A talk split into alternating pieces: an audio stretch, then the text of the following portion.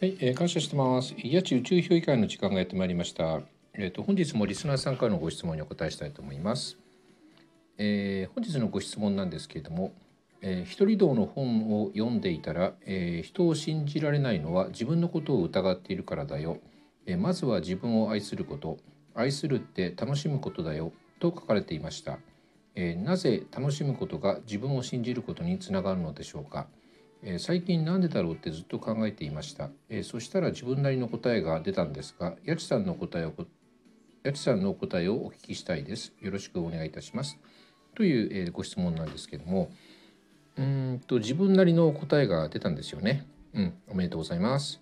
多分ねその答えがね正解だと思いますよ。で、えここで終わっちゃうとね、えーじゃあ一体何のために、録音したのかっていうことになっちゃうんでえっ、とね僕のじゃあ意見をねえっ、とねえっ、とちょっとねお話しさせていただきたいと思います。あくまでもね僕の意見ですからね。うん。えっ、とね僕はねあの自分を信じるっていうことはあの自分がね生まれてきた意味を知ることなのかなって思ってるんですよね。でねあのこの世に生まれてきた人がねそのね苦しむために生まれてきたとはね僕到底思えないんですよ。うん、でねあの例えばその赤ちゃんとかねあのまあ幼幼児というかね小さい子供とかね、えっと猫ちゃんとかの動物なんかを見てると分かるんですけど